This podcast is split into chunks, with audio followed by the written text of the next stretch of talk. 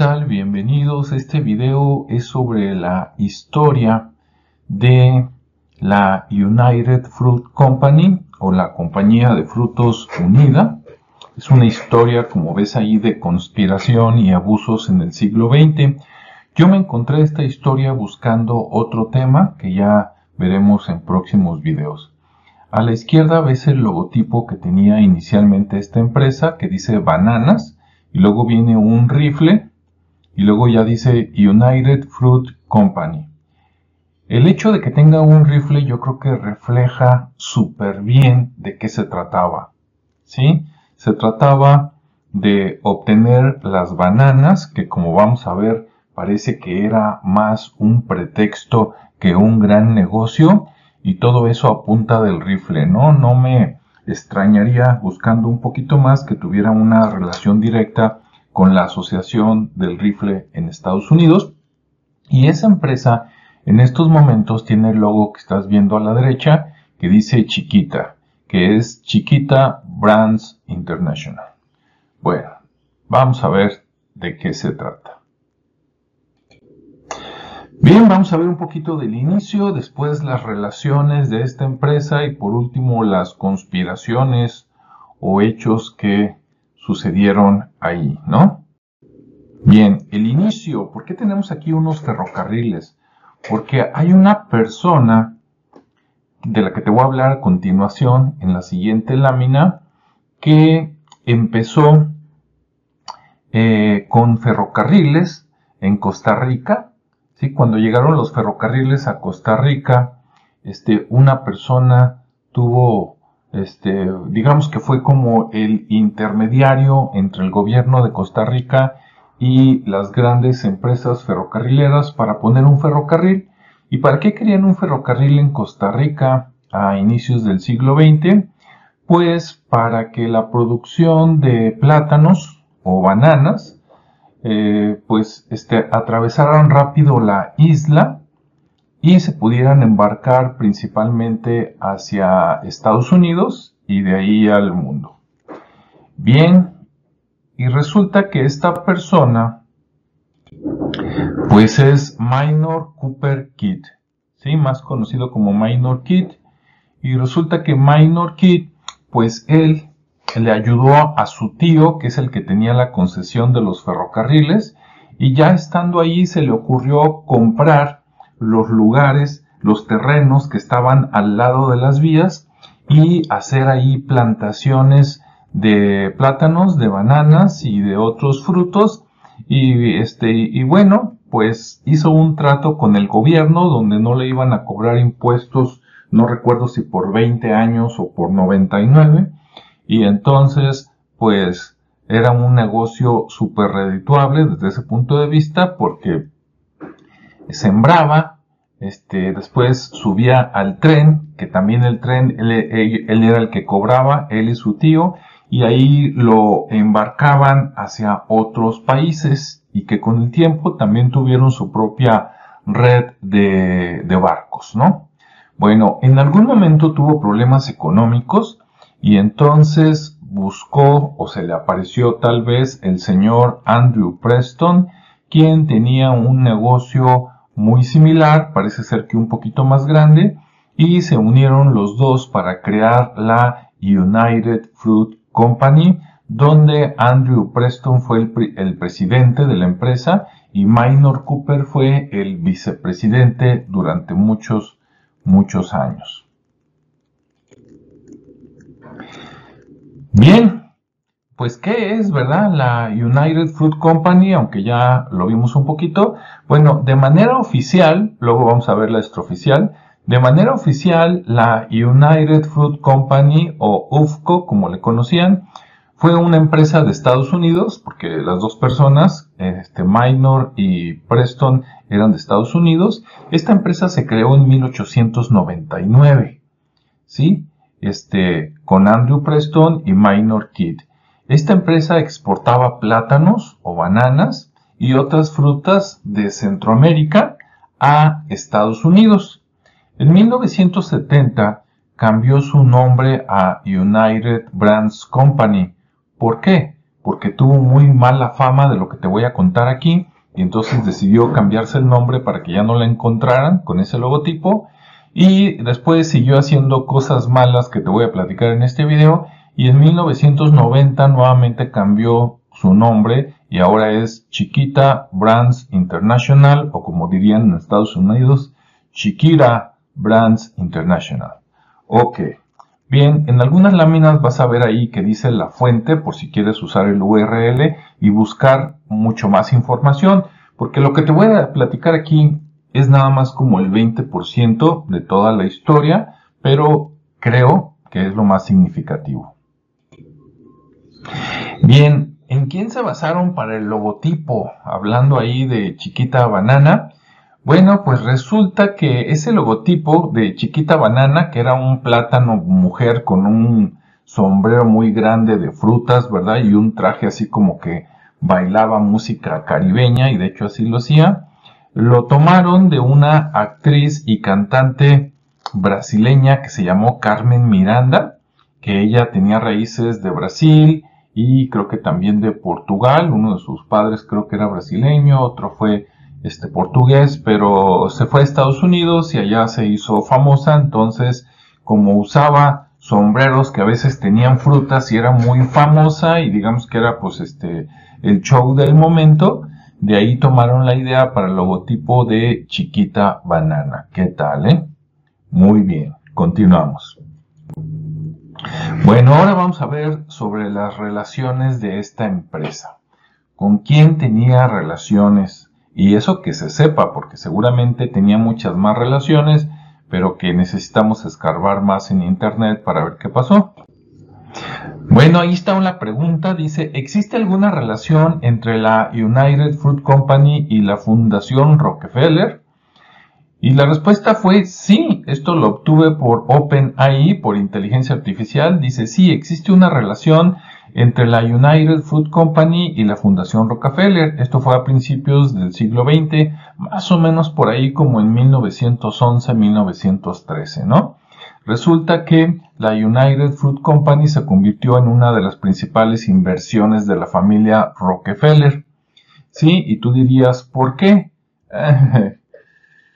Tengo mis teorías, ¿verdad? No lo puedo asegurar, pero parece que eran negocios turbios. ¿Por qué? Porque, bueno, pues estos chicos, ¿verdad? Los de United Fruit Company ya tenían ferrocarriles por varios países de Centroamérica, ya tenían este, barcos, entonces, pues eso le convenía mucho a la Fundación Rockefeller y aunque la fundación supuestamente es con fines filantrópicos, pues vamos a ver que a veces no tanto. Dice ahí, la relación entre los dos también se extendió a aspectos filantrópicos. Dice, después de la formación de la Fundación Rockefeller en 1913, se realizaron donaciones y se brindó apoyo financiero a proyectos relacionados a la agricultura, la educación y la salud en lugares donde estaba la United Fruit Company, que era Costa Rica, Guatemala, Colombia y otros países, ¿sí? Como, como siete, nueve países. Bien, y entonces, bueno, si tú lo ves esto por el lado bonito, dices que padre, ¿no? Estaban dando dinero para, que hubiera alimentos, para que hubiera educación y para que hubiera salud. Pero si tú lo reflejas y lo pones al lado negativo, Quiere decir que entonces de alguna manera la Fundación Rockefeller a través de la United Fruit Company estaba controlando la alimentación de esos países, estaba controlando la educación y estaba controlando la salud.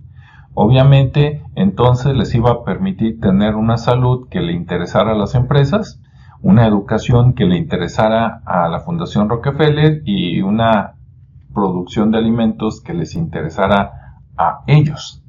¿Sí? Ahí ve abriendo tu mente y como dicen por ahí, el que tiene oídos que oiga. Bien, ahora pregunta, ¿existió alguna controversia entre la United Fruit Company y la Fundación Rockefeller? Sí, precisamente.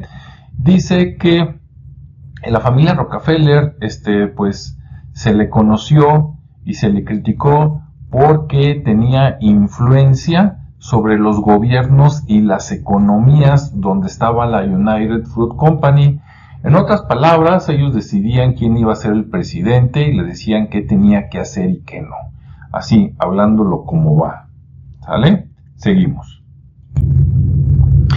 Tenían una red de comunicación, como estás viendo en el mapa arriba a la izquierda, que comunicaba Centroamérica, o sea, prácticamente lo que es Guatemala, este, El Salvador, este, Panamá, Honduras, este, Colombia, etcétera, y de ahí enviaban disque frutas y bananas a Estados Unidos, tanto por el Pacífico como por el Atlántico, donde el Atlántico inclusive por ahí tenía escalas, este, eh, pues en, Guatemala, en Yucatán, México, ¿verdad? De ahí a Texas, a Florida, de Florida por ahí arriba a Washington y de ahí de Estados Unidos ve tú a saber a dónde más, ¿no? Eh, con el tiempo tuvieron su propia flota de barcos muy grandes que se le llamó como este, The White Navy, ¿no? La, la naval blanca o la flota blanca. Y tenían muchos barcos que se supone que se usaban para el comercio, pero como vas a ver más adelante, también se usaba para otros fines, incluso ya pensando yo mal y sin tener ninguna información, esos barcos seguramente de algo sirvieron en la Primera y en la Segunda Guerra Mundial, por lo menos eso creo yo. Seguimos. Bien, las conspiraciones. Algo aquí sí hay para aventar para arriba, ¿no? Estamos viendo una foto de aquellos tiempos, principios del siglo XX, de las empresas bananeras, incluso a estos países se les llamó repúblicas bananeras, que porque su principal este producto eran las bananas y las frutas, cosa que en parte al principio tenían razón, pero que después no tanto, ¿no? Y nuevamente destacar en el logotipo original el rifle, ¿no? O haces lo que yo digo, o a lo mejor hasta aquí llegas. Bien, Sigamos con las preguntas. United Fruit Company intentó comprar a Guatemala. Sí, así como lo oyes. Fue tan poderosa que querían comprar países. Y la respuesta dada por la inteligencia artificial dice sí. La United Fruit Company estuvo involucrada en un episodio histórico conocido como el Plan para la Venta de Guatemala en español y en inglés como la Operación PV Success. ¿Sí?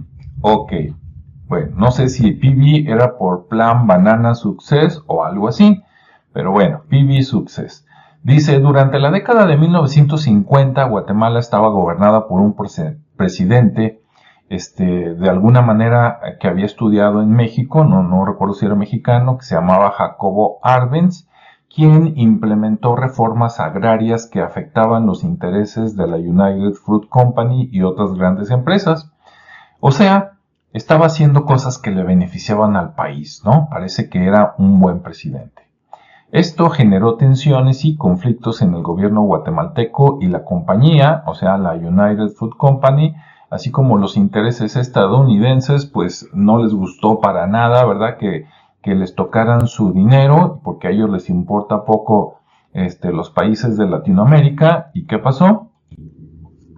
Bueno, pues pasó que en 1954 se llevó a cabo una intervención en Guatemala respaldada por la CIA, así como en las películas, o sea, fue algo armado, mandaron al ejército y auspiciada por intereses corporativos, incluida obviamente la United Fruit Company, para derrocar el gobierno de Arbenz, o sea, lo quitaron, tumbaron ese gobierno que era positivo que iba a sacar de la pobreza a Guatemala porque no le convenían a los intereses de la United Food Company y detrás de ellos pues estaban los intereses del gobierno de los Estados Unidos de América. Esta intervención, conocida como la Operación PB Success, provocó la caída de Arbenz, quien se tuvo que regresar a México y ahí murió en 1971, y la instalación de un gobierno más favorable a los intereses estadounidenses y a las empresas involucradas, incluida la Fundación Rockefeller. O sea, pusieron un presidente títere, ¿no? De esos que tenemos muchos en Latinoamérica.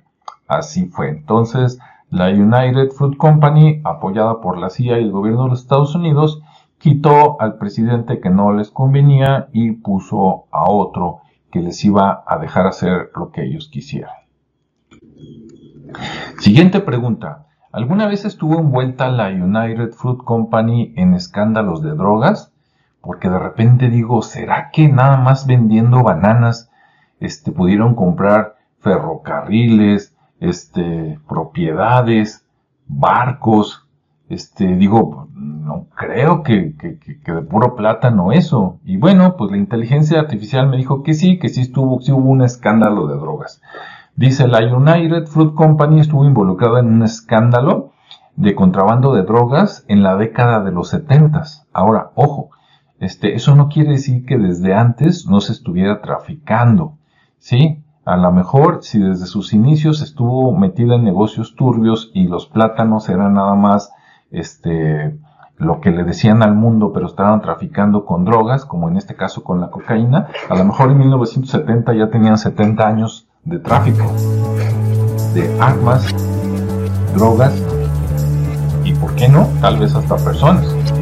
Dice, se descubrió que algunos empleados de la United Fruit Company utilizaban barcos de la compañía para transportar drogas ilegales desde Colombia hacia Estados Unidos. Estos empleados aprovechaban la infraestructura y las rutas de transporte de la empresa para llevar a cabo sus actividades ilegales. Como ves, mucho antes del famoso Pablo Escobar, los Estados Unidos, ¿verdad? Ya tenían toda su red para este, sembrar, cosechar, distribuir eh, drogas, pues en la Unión Americana y a través de ellos pues, al mundo, ¿no? Bien. Dice, alguna vez estuvo envuelta la United Fruit Company en escándalo de drogas, es la segunda diapositiva. Dice, el caso más notable fue conocida como la Operación Pescador, que se llevó a cabo en 1974. En este caso se descubrió un cargamento de cocaína a bordo de un barco de la United Fruit Company en el puerto de Nueva Orleans, New Orleans, ¿así? se encontró que varios empleados de la compañía, incluidos obviamente altos ejecutivos, estaban involucrados en el contrabando de drogas. Así es. Sí, tan feo estuvo que el presidente en ese tiempo de la United Fruit Company se suicidó por allá en Nueva York, se subió al edificio y se arrojó desde el piso 40, si no me equivoco, para este, evitarle, digamos, más eh, penas y problemas a su familia y porque de todas maneras si no se mataba, pues yo creo que lo iban a matar, ¿no? Tenía que él rendir cuentas a gente más poderosa que lo pusieron por ahí en ese cargo. Ok, dice, ¿alguna vez participó la United Fruit Company para invadir Cuba? Sí. Si creías que la compra de Guatemala, que no se dio, ¿verdad? Pero porque derrocaron al presidente y eso les favoreció más, este era todo, no, no, no. Dice aquí, la última intervención de la bananera se hizo en abril de 1961. Ahora esta es intervención conocida, ¿eh? Ve tú a saber que haya hecho eh, de intervenciones en los 70s, 80s, 90s, 2000, 2010, 2020, etcétera, ¿no? Escarbando Ve tú a saber si a lo mejor hasta participaron en Vietnam y en otras cosas, pero en 1961 se hizo una alianza entre el gobierno de John Kennedy, sí, John F. Kennedy, y un ejército mercenario para invadir Cuba a través de este, las naves y el apoyo de la United Fruit Company. Esto no funcionó, ¿verdad? Fidel Castro salió más inteligente y este fracasó y fue como la llamada intervención de la bahía de cochinos. ¿Sí? A la verdad fue que Fidel, a final de cuentas, se arregló con los mismos americanos y entonces no fue necesaria una invasión y se arreglaron de otra manera, seguramente, pero esa es otra historia. Bien, seguimos con las conspiraciones. Bien, ok, ¿cuál fue la relación entre el creador de la propaganda y la United Fruit Company? Estamos viendo a la izquierda la foto de Edward Bernays, quien decía o presumía que era sobrino de Sigmund Freud, ¿sí? este famoso psicólogo, y resulta que pues cuando se dieron en eh, cuando se dieron cuenta de que esta empresa disque bananera pues andaba en drogas, andaba en otro montón de cosas, necesitaban cambiar de imagen, entonces contrataron a este señor que tiene un libro que se llama Propaganda, que puedes ver por ahí en Amazon, y tiene otro que se llama algo así como Relaciones Públicas. Y en pocas palabras, las empresas de aquel tiempo lo contrataban para aparentar que empresas malas y diabólicas eran buenas, ¿no? Y, y pues ahí está, ¿no? De hecho, él les ayudó a vender la idea de que sus bananas cuidaban la celiaquía, que debe ser una enfermedad que no alcancé a buscar, que curaban la obesidad, siendo que pues si comes muchas bananas es todo lo contrario, y además que eran el alimento ideal para tu bebé, ¿no? Ahí estamos viendo a la derecha un recorte de un video que ahí mismo abajo puedes buscar en YouTube y ver los anuncios que en aquel tiempo la United Fruit Company este, hacía para las personas, ¿verdad? Con su logo de chiquita, para que todos en la Unión Americana dijeran, tenemos que comprar y consumir bananas, ¿no? Ve tú a saber ya con tanta cosa qué le ponían a las bananas. Ya no sabe uno, ¿no? ¿Qué tal si era para eh, en exceso, obviamente, o adulterando las bananas, que no fueran bananas 100% naturales, provocaban algo en la salud de las personas americanas que después tenían que ir a los centros de salud y a lo mejor los centros de salud eran apoyados por las mismas fundaciones y las mismas empresas y los mismos grupos de poder. Bien, esto, ah, esto ya lo teníamos, esto lo ya lo comentamos, lo de invadir Cuba. Bien, dice ¿Alguna vez participó la United Fruit Company en alguna matanza? Sí. Aquí nos comentan que hasta en el libro de 100 años de soledad de 1967 de Gabriel García Márquez, dice que ahí se menciona, yo no he leído este libro, que José Arcadio, que fue un personaje de ahí de su, de su novela, este, se mencionó la masacre de la bananera que se dio en a ver si no me equivoco, creo que en Colombia. Y esto fue el, el, en 1928. Y dice que siguiendo instrucciones de la Casa Blanca, o sea, esto venía desde allá, desde Estados Unidos, el presidente Miguel Abadía Méndez ordenó al ejército que fuera a disparar hasta la última bala para acabar con una huelga que tenían los trabajadores de la United Fruit Company. Nunca se supo si fueron decenas, cientos o miles los muertos este, de la bananera, o sea, los mataron, así como en México 68 y como en otros lados, este, los mataron y los cadáveres fueron arrojados al mar para que nadie sepa, nadie supo, ¿no? ¿Y qué es lo que pedían? Pues, ¿Por qué había huelga? Uy, mira, pedían cosas, pedían seis días de trabajo, en lugar de siete. O sea que los tenían como esclavos trabajando de lunes a domingo, efectivamente, y seguramente trabajaban más de ocho horas, eso no lo investigué, pero no dudo y hayan tenido jornadas por lo menos de 12 horas. Entonces imagínate 12 horas diarias trabajando los siete días a la semana, y seguramente no solo trabajaba el padre, sino la madre y algunos niños, este, pues casi casi de eso a la esclavitud no había mucha diferencia. Además, querían pues mejores sueldos, ¿verdad? Que les pagaran más y resulta que querían que les pagaran con dinero. Y tú dices, pues entonces, ¿con qué les pagaban? ¿No? Si no les pagaban con dinero, ¿cómo les pagaban? Les pagaban con créditos, bonos o, en pocas palabras, lo que conocemos en México como vales. Te voy a dar vales, no te doy dinero, y esos vales, ¿dónde los cambio? Ah, pues resulta que la bananera, la United Fruit Company, tenía tiendas en todos lados, como ahora en México tenemos los OXO o los 7-Eleven, y entonces estaban en todos lados, en los países, y esos vales solo los podías cambiar en las tiendas de la empresa. Entonces la empresa te vendía todo lo que necesitaras, papel higiénico, leche, este, comida, ¿sí? Este, todo se lo tenías que comprar a la empresa seguramente te lo daba a sobreprecios, a los precios que ellos querían, y solo podías comprarle a la misma empresa que te pagaba con sus vales, porque no podías cambiarlos en ningún otro lado, a menos que alguien te los aceptara por fuera, pero tendrías que malbaratarlos, ¿no? Oye, te cambio estos 200 vales, ¿sí? Por 200 pesos. No, te doy 150 si quieres. Ah, ok. Entonces eso los empobrecía todavía más.